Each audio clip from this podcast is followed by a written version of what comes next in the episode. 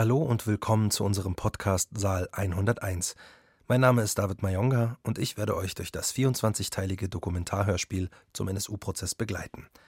In dieser Folge wird es um das Auffliegen des NSU gehen, zu dem das Gericht im Laufe des Prozesses zahlreiche Zeugen gehört hat, darunter Passanten, Nachbarn, Ermittler. Am 4. November 2011 führte ein Überfall auf eine Eisenacher Sparkasse die Ermittler zum nationalsozialistischen Untergrund und damit zu den Tätern einer bis dahin ungeklärten Mordserie. An diesem Tag steckte Beate Zschäpe, die Hauptangeklagte im NSU-Prozess, die Wohnung in Brand, in der sie mit Uwe Mundlos und Uwe Böhnhardt zuletzt gewohnt hat. An diesem Tag verschickte sie die jahrelang vorbereitete Bekenner-DVD und begab sich auf eine Irrfahrt durch Deutschland. Saal 101 Dokumentarhörspiel zum NSU-Prozess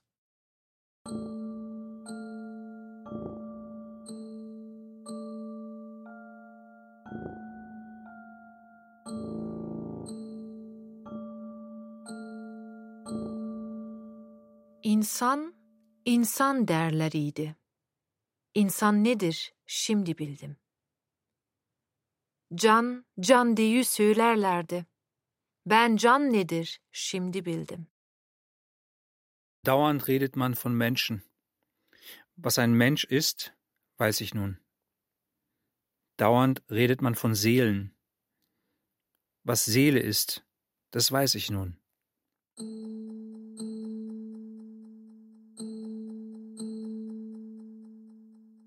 Teil 2 Beweisaufnahme Das Auffliegen des NSU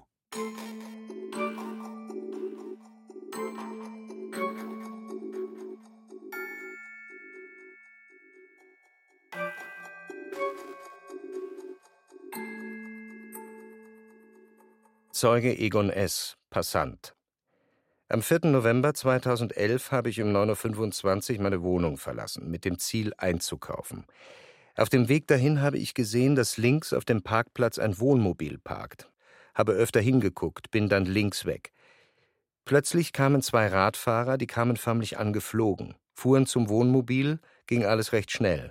Einer nahm auf dem Fahrersitz Platz, der andere verstaute die Räder, dann ging die Post ab. Da sind die Vorderräder durchgedreht, sie sind die Hauptstraße weitergefahren, Richtung Strekta. Konnte das Kennzeichen sehen. V. Das musste Vogtland sein habe dann eingekauft, ging zurück und unterhalb der Straße kam ein Polizeiauto. Einer stieg aus und fragte eine Frau, die vorbeiging, haben Sie zwei Männer mit Rad gesehen? Habe gerufen, ich habe sie gesehen. Bin dann hingegangen, der Polizist sagte, die zwei auf dem Rad haben in Eisenach Nord die Bank überfallen. Zeuge Mario K., Autovermieter. An der Anmietung des Fahrzeugs war nichts Ungewöhnliches. Kautionshinterlegung, Schlüssel und Papiere, und ich übergab das Wohnmobil an einen jungen Mann. Die Wohnmobilübergabe war freundlich, man könnte sagen in Urlaubsfreude. Richter Götzl macht einen Vorhalt aus einer früheren Vernehmung.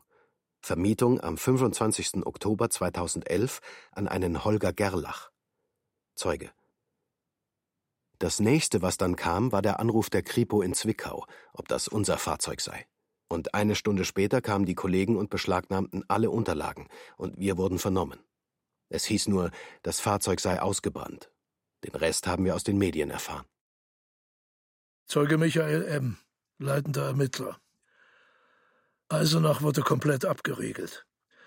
Dann fielen Schüsse in einem Wohnmobil mit Vogtlander Kennzeichen. Sich nähernde Polizisten holten Verstärkung, dann brannte es in dem Fahrzeug. Zunächst gab es auch Verdacht auf Geiselnahme. Es wurde eine große Beschädigung durch den Brand festgestellt, im Inneren zwei vermutlich tote Männer. Wenn man das brennende Wohnmobil als so den Schlusspunkt nimmt, und die Situation, dass die Polizei da zunächst mal der Meinung war, dass man Bankräuber jagt, die Polizei war vorbereitet auf einen neuen Raubüberfall. Man hatte den Eindruck, dass das eine Serie ist und man hatte ein Fahndungskonzept, wie man beim nächsten Überfall vorgehen würde. Und das hat alles geklappt. Und jetzt stehen die Polizisten in der Situation, dass sie eben dieses Wohnmobil haben und da liegen Leichen drin, da liegen Waffen drin, da liegt Geld drin, da liegt lauter Zeug drin, wo man sich fragt, wie kann denn das jetzt eigentlich alles hier zusammengehören? Dann hat man, glaube ich, einen Eindruck davon, warum das auch im Prozess so wichtig wurde, weil dieses Wohnmobil auf eine gewisse Weise kriminalistisch sowas wie ein Mikrokosmos für das war, was man dann später als Struktur dahinter, diese Terrorzelle nationalsozialistischer Untergrund erkannt hat. Für uns hinterher ist das alles klar, wie das zusammenhängt. Aber für die Ermittler ist das natürlich elektrisierend und das Zeichen dafür, dass da etwas losgeht. Zeuge Frank M., Polizeibeamter, Eisenach. Fahrer- und Beifahrerseite waren mit Vorhängen zugezogen. Die Zentrale klärte die Autonummer ab. Das Fahrzeug war nicht zur Fahndung ausgeschrieben. Der Halter war unauffällig. Zeuge Uwe S., Polizeibeamter Eisenach. Beim Nähern an das Fahrzeug hören wir einen Schuss. Wir gehen in Deckung, dann noch drei weitere Schüsse. Später kamen Kripo und Feuerwehr fast zeitgleich. Zeuge Ronald K., Kriminalbeamter. Meine Aufgabe war, mich um die Waffen zu kümmern. Die erste Waffe war eine topaktuelle Waffe, wie sie bei der Polizei der Länder verwendet wird. Das hat mich erstaunt. Ich habe eine Patrone aus dem Lauf genommen und festgestellt, dass es sich um Behördenmunition handelte. Zeuge André P., Kriminalbeamter. Im ausgebrannten Wohnmobil war die Waffe der 2007 ermordeten Polizistin Michelle Kiesewetter gefunden worden. Zeuge Michael M., leitender Ermittler. In der Nacht vom 4. auf den 5. November 2011 wurde Mundlos anhand von Fingerabdrücken identifiziert. Die Identifikation fand um 3.15 Uhr statt. Ich erfuhr es morgens. Vertreter der Nebenklage. Wie kamen Sie auf Mundlos zu diesem Zeitpunkt? Wieso diese Akte beiziehen und keine andere? M schildert, wie alle vorhandenen Erkenntnisse zusammengefasst wurden. Nach Abnahme der Fingerabdrücke ließ er sie durch die BKA-Datei laufen, und da gab's den Treffer mit Mundlos. Zeuge Dr. Reinhard H., Gerichtsmediziner. 5. November 2011. Obduktion der Leichen Mundlos und Böhnhardt. Zeuge. Zuerst Ganzkörperscanning, um Daten unbegrenzt immer wieder abrufen zu können. Es lagen sehr schwere Schädelverletzungen vor. Dann Obduktion Böhnhardt. Der Name war zu dem Zeitpunkt nicht bekannt, deshalb Leiche 1. Kleidung sportlich, teilweise geschmolzen, Brandschäden. Nach dem Entkleiden an rechter Körperrückseite und linkem Arm oberflächliche Verbrennungen, erhebliche Deformierung des gesamten Schädels, linke Schläfenseite. Einschussverletzung links unten nach rechts oben. Weitere Erklärungen des Sachverständigen zur de facto Explosion des Schädels. Muss eine großkalibrige Langwaffe gewesen sein. Zu sehen waren Tätowierungen, rechte Oberarmregion Soldat mit Stahlhelm, rechter Oberschenkel Ornamente mit zwei Gesichtern. Kein Alkohol oder andere drogenähnliche Substanzen im Blut. Böhnhardt wurde gemessen. 183 Zentimeter. Vermessen wurden auch die Arme, um mögliche Selbsttötung abzuklären. Gewicht etwa 79 Kilo. Keine Spuren von Rauch in den Lungen, keine Rußbestandteile in den Atemwegen. Da sofortige Handlungsunfähigkeit nach dem Schuss einsetzte, war auch die Atemfunktion sofort zerstört. Zeuge Mundlos, Vater von Uwe Mundlos. Laut einer Darstellung vom BKA-Chef soll mein Sohn den Uwe Böhnhardt erschossen, das Wohnmobil angezündet und sich dann selbst mit einer Pistole erschossen haben. Zeuge Dr. Reinhard H., Gerichtsmediziner. Bei Beginn der Sektion von Mundlos war dieser bereits identifiziert, deshalb wurde bei ihm kein Zahnstatus erhoben einige Hautverbrennungen am linken Bein und der Hand. Auffällig die noch massivere Zerstörung des Kopfes. Schmauchspuren in der Mundhöhle, weshalb man von einem nach oben gerichteten Mundschuss ausgehen kann. Auch bei Mundlos keine Rauchgaseinatmungen. Zeuge Michael M., leitender Ermittler. Das Ziel war, schnellstmöglich aufzuarbeiten, was zu den Toten im Wohnmobil bekannt ist. Wir haben eine Soko zusammengerufen, Aufträge verteilt. Die Identifizierung der Toten hat eine ganze Zeit gedauert. An diesem Tag ist sie nicht mehr gelungen. Eine Person konnte dann identifiziert werden, Uwe Mundlos. Das gelang aufgrund von Unterlagen, aufgrund einer Vermisstenanzeige des Vaters aus dem Jahre 2005. Dadurch hat sich am Samstag ein ganz neues Bild ergeben. eine Verbindung zu den untergetauchten Personen Mundlos und Böhnhardt. Die These, Mundlos war in Begleitung von Uwe Böhnhardt und Beate Zschäpe. Ist die zweite Person Böhnhardt? Wo ist Zschäpe? Im Saal wird eine kurze Videosequenz vom Brand des Hauses Nummer 26 in der Frühlingsstraße in Zwickau gezeigt, dem letzten Wohnort des untergetauchten Trios. Die Videosequenz wurde von einer Nachbarin gemacht. Es sind noch keine Helfer da. Eine jugendliche Stimme sagt Alter. Zeuge Uwe H., Anwohner Frühlingsstraße. Als ich mein Auto abstellte, hörte ich einen Knall und sah eine riesige Staubwolke.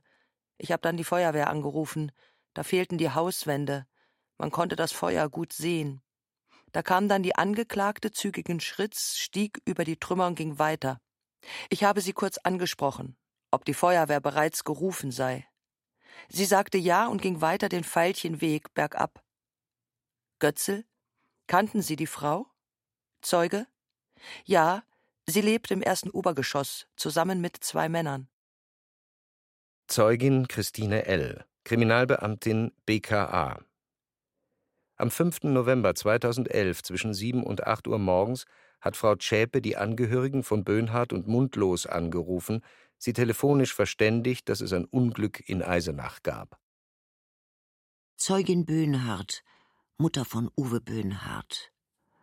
Ich bin ihr heute noch dankbar, dass sie diesen furchtbaren Anruf getätigt hat, damit wir vor der Polizei informiert waren. Das war mein erster und bisher einziger Kontakt zu Beate nach 2002. Sie sagte, hier ist Beate, und ich fragte, welche Beate denn? Uwes Beate. Meine nächste Frage war, kommt ihr zurück? Wollt ihr euch stellen? War mein Traum, Wunsch. Dachte, wenn Sie jetzt anrufen, dann weil Sie sich stellen. Sie sagte nein. Ich fragte, warum nicht? Dann sagte sie, der Uwe kommt nicht mehr. Ich sagte irgendwas, und sie wiederholte, Nein, der Uwe kommt nicht mehr. Ich traute mich erst nicht, aber ich musste die Frage stellen Ist der Uwe tot? Und da sagte sie Ja, der Uwe ist tot. Dann hören Sie doch mal die Nachrichten. In Eisenach ist was passiert, und das sind die beiden Jungs. Ich konnte dann nichts mehr sagen. Hinterher fielen mir tausend Fragen ein, aber sie sagte, sie muss auflegen hätte noch so ein furchtbares Telefongespräch, musste die Eltern von Uwe mundlos informieren. Erinnere mich, dass ihre Stimme dünn war und ganz zittrig. Zeugin Christine L., Kriminalbeamtin BKA. Dann ist sie nach Chemnitz gefahren, hat sich dort ins Internet eingeloggt und auf dem Ticket Vermerke gemacht. Einmal die Telefonnummer der Oma und einmal der Tante Karin A. Dann nach Leipzig und nach Eisenach. Zeugin Carmen B., Passantin. Ich habe die Frau Zschäpe in Eisenach gesehen. Sie ist mir entgegengekommen. Die war total teilnahmslos. Hat weder nach rechts noch nach links geguckt. Götzl, können Sie die Frau beschreiben? Jeans und dunkle Jacke. Also mehr habe ich da nicht in Erinnerung. Götzl, ansonsten Aussehen. Ich habe sie halt auf den Phantomfotos gesehen. Meine Mutter hat mir gesagt, die suchen auch eine Frau. Und dann bin ich zur Polizei und die haben mir fünf bis sechs Fotos vorgelegt und dann habe ich sie sofort wiedererkannt. Götzl, hat sie irgendwas dabei gehabt? Nein, keine Tasche, nichts. Wir waren nur drei, vier Meter voneinander entfernt, sind fast aneinander vorbeigelaufen. Zeugin Christine L., Kriminalbeamtin, BKA. Dann kam die Fahrt nach Bremen dann nach Hannover. Dort hatte Zschäpe neun Stunden Aufenthalt, dann von Uelzen nach Magdeburg, Halle-Saale, nach Eisenach, nach Weimar, von dort wieder nach Halle-Saale. Frau Zschäpe hat dort mit zwei Personen gesprochen. Eine Person sagte, sie sei sehr durcheinander gewesen, sei fast vor eine Straßenbahn gelaufen. Von Halle aus ist sie weitergefahren, am Folgetag über Dresden nach Jena um 8.30 Uhr früh dort gesehen worden, rund um das Objekt, wo ihr Cousin früher gewohnt hat, nahe der Wohnung der Oma und der Mutter.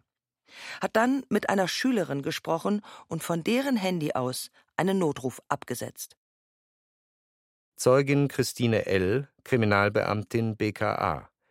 Götzl hält vor, die Schülerin Anne H. wird am 8. November in Jena von einer stark zitternden Person ums Handy gebeten. Die identifiziert sich später eindeutig als Beate Zschäpe und bestätigt den Notruf. Zeugin Zschäpe rief bei der Polizei an. Sie wolle sich stellen. Die Absperrmaßnahmen in der Stadt seien wegen ihr. Sie wird gesucht. Der Polizeibeamte am Notruftelefon konnte das nicht zuordnen. Sie hat das Telefonat dann beendet. Sie war sehr aufgeregt, ist in die Straßenbahn gestiegen mit der Schülerin.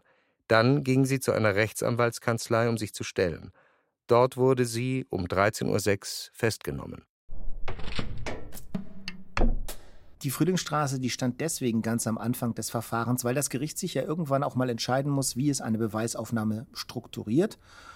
Und da kann das eine Rolle spielen, dass man ein Verfahren erst einmal in ruhige Bahnen lenkt, Ruhe reinkriegt, Emotionen versucht rauszuhalten. Gerade bei diesem Prozess war das wichtig. Und diese Brandstiftung in der Frühlingsstraße war dafür gut geeignet, denn dort waren die Ermittlungen abgeschlossen. Fakten, Beweislage, alles ziemlich eindeutig. Auch so in sich ein gut geschlossener Komplex, den konnte man gut trennen von allem anderen. Beate Zschäper hat den Brand gelegt. Die große Frage war hier eben allerdings, hat sie den Tod Unbeteiligter bewusst in Kauf genommen? Nichts getan, um ihn zu verhindern, um die Gefährdung zu verhindern für diese Leute? Diese Frage ist deshalb wichtig, weil das den Unterschied macht zwischen Brandstiftung und versuchtem Mord. Zeuge Volkmar E., Hausverwalter. Meine Firma hat die Hausverwaltung zum 1. September 2011 übernommen. Es gab einen Mieter mit Namen Matthias Dienelt. Die Wohnungen darüber und darunter waren leer. Im Herbst 2011 wurden im Haus Renovierungsarbeiten durchgeführt. Herr P. sollte die leeren Wohnungen in einen vermietbaren Zustand versetzen. Bis zum Brand am 4. November waren die Handwerker sehr oft im Haus. Zeuge Heiko P., Handwerker. Am 4. November 2011 hatten wir die untere Wohnung fertig. Und da habe ich noch gesagt, tu das ganze Werkzeug und alles in die obere Wohnung rein. Dann habe ich beim Kollegen Druck gemacht, weil wir beim Bäcker Kaffee bestellt hatten. Ich glaube, das war so gegen 14.30 Uhr. Den Klempner hatte ich noch wegen der Heizung angerufen. Ich bin dann vom Bäcker wieder zum Wohnhaus gelaufen, um den Wagen zu holen. Dort habe ich dann auf den Klempner gewartet. Und dann war da der Vorfall. Und ich bin hingerannt. Zeugin Jane S., Kriminalbeamtin. Es gab elf Notrufe, die haben wir uns digital zukommen lassen und mit den Verkehrsdaten aus der Funkzelle verglichen, um zu überprüfen, wann wer angerufen hat. Bei einer Vorführung habe ich Beate Zschäpes Stimme gehört. Da war ich mir ganz sicher, dass es von ihr keinen Anruf gab. Frage der Nebenklage: Kann es sein, dass gesprochen wird und nicht aufgezeichnet wird? Zeugin: Wenn gesprochen wird, zeichnet das Gerät auf. Zeuge Frank L., Kriminalbeamter. Die Berufsfeuerwehr war gegen 15.15 Uhr vor Ort. Um 15.30 Uhr war der Brand unter Kontrolle. Das heißt, er konnte sich nicht mehr unkontrolliert ausweiten. Gegen 22 Uhr war der Brand gelöscht. Nach den ersten Ermittlungen sollten sich drei Personen im Haus befinden. Eine Person hatte das Haus verlassen. Die Berufsfeuerwehr suchte bis 23 Uhr die beiden weiteren im Haus vermuteten Personen. Daraufhin wurde ein Bagger bestellt, um so abzureißen, dass das Haus statisch gesichert wurde. Anschließend wurde das Objekt für weitere Untersuchungen gesperrt und rund um die Uhr bewacht. Am Sonnabend, den 5.11.2011, haben wir die Wohnung in verschiedene Bereiche aufgeteilt, um aufgefundene Gegenstände zuordnen zu können. Gegen 16 Uhr habe ich im Schlafzimmer die erste Waffe gefunden. Dann habe ich diesen Wandtresor gefunden, der geöffnet war. In diesem Tresor lag eine weitere Waffe und Handschellen. Am Sonntag kam die dritte Waffe zum Vorschein. Wir haben zwischen Montag, dem 7. November und Freitag, dem 11. November insgesamt elf Waffen gefunden. Darunter eine Waffe mit Schalldämpfer. Modell Jeska 83, Kaliber 7,65.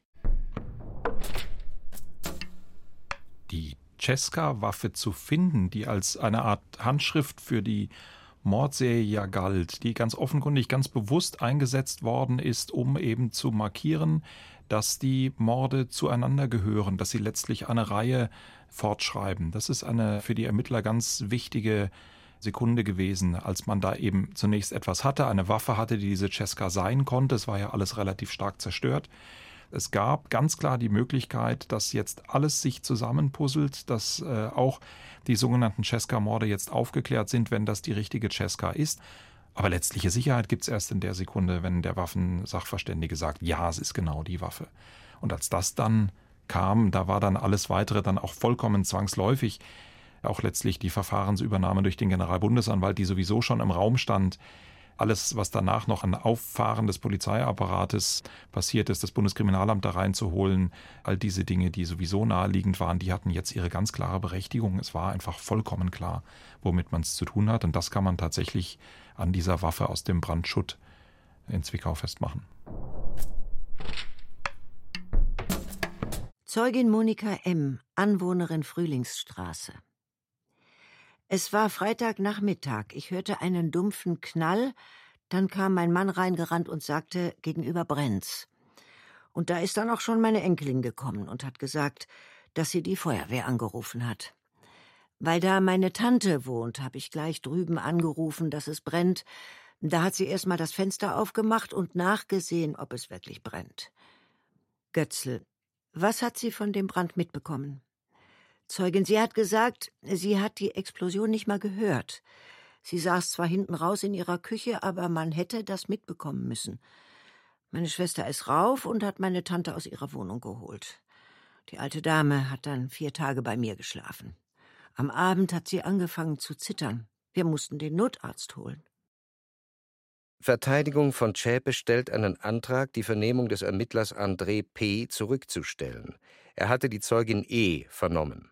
Anmerkung des Berichterstatters. Das ist die ältere Dame, die im obersten Stock in der Frühlingsstraße gewohnt hat und deren Tod Zschäpe eventuell bei dem Brand billigend in Kauf genommen hat. Die Angeklagte habe das Recht auf eine konfrontative Zeugenbefragung.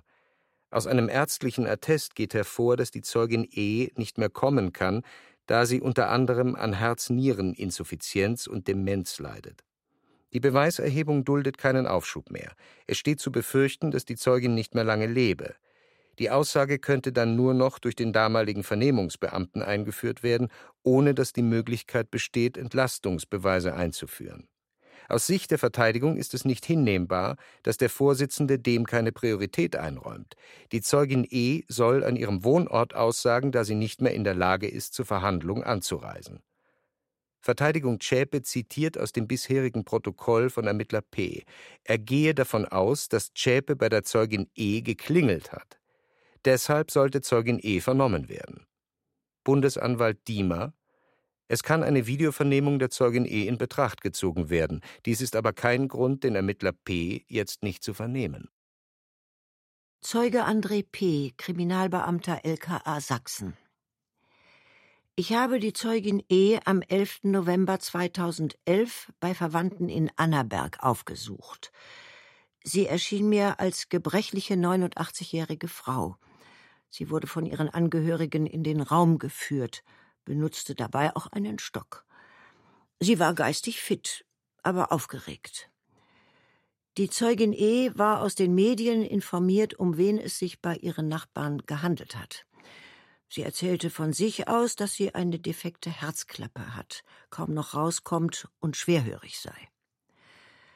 Am Nachmittag des 4. November gegen 14 Uhr habe es an ihrer Tür geklingelt. Sie hatte das Radio an, sah durch ihren Türspion, da war niemand, fragte über Sprechanlage, ob jemand unten sei, da war niemand, sah dann aus dem Badfenster auf die Straße, da war niemand ging dann zurück in die Küche, nahm Brandgeruch wahr, konnte das nicht einordnen. Verteidigung Zschäpe. Als Sie die Zeugin E vernommen hatten, haben Sie eine Bewertung Ihrer Ermittlungsergebnisse vorgenommen. Zeuge. Ich habe für mich den Schluss gezogen, dass Frau Zschäpe bei der Zeugin E geklingelt haben muss, um sie zu warnen. Alles andere ergibt keinen Sinn. Demgegenüber steht die objektive Aussage der Zeugin E., dass sie niemanden gesehen hat, der geklingelt hat. Zeuge Frank L., Kriminalbeamter. Der Zeuge zeigt Fotos vom Wohnzimmer mit Brandschäden. Zschäpe schaut sich scheinbar alles interessiert an. Zwei Brandzentren, Bett und Sofa-Sessel. Der Computer unter dem Hochbett wurde gesichert und ausgewertet, samt der Festplatte, die oben auflag. Der Einfüllstutzen des Benzinkanisters lag auf dem Boden. Fotos von der Durchzündung aus dem Wohnzimmer bis in den Dachstuhl, wo die Renovierungsarbeiten durchgeführt wurden. Anmerkung der Berichterstatterin. Dadurch war theoretisch Gefährdung der Handwerker gegeben. Zeuge Christian S. Sachverständiger. Zum Brandgeschehen. Götzel fragt nach einer Gefährdung Dritter. Zeuge klares Ja. Die Explosion hat die Hauswand herausgesprengt. Diese Wand auf den Kopf zu bekommen, wäre definitiv lebensgefährlich gewesen. Die meisten Brandtoten sterben durch Rauchgase. Solche Gase sind toxisch. Eine Gefährdung der Frau E lag vor, weil die Trennwand zwischen den Wohnungen nicht mehr rauchdicht war. Personen, die sich im Dach aufgehalten hätten, wären der Gefahr von schweren Verletzungen ausgesetzt gewesen. Die Druckwelle wirkt nicht nur auf die Außenwand, sondern auch auf die Decke. Das Dach wird mit einer Kraft von circa drei Tonnen pro Quadratmeter regelrecht angehoben. Der Brand war kurz davor, auch das Treppenhaus zu erreichen. Ein Holztreppenhaus. Wenn die Feuerwehr verspätet gekommen wäre oder schlecht gelöscht hätte, hätte der Brand auch auf das Nebenhaus übergreifen können.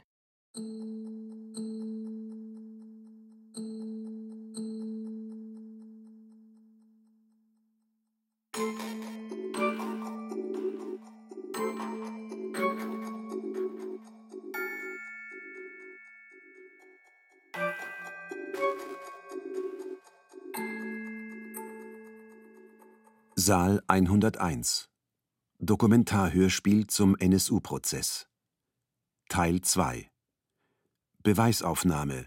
Das Auffliegen des NSU Wenn ihr mehr zum Video erfahren wollt, das Beate Zschäpe am Tag des Auffliegens deutschlandweit verschickt hat und zu der Rolle, die dieses Video für die Schuldfrage der Hauptangeklagten Beate Zschäpe gespielt hat, dann hört euch auch Teil 20 an.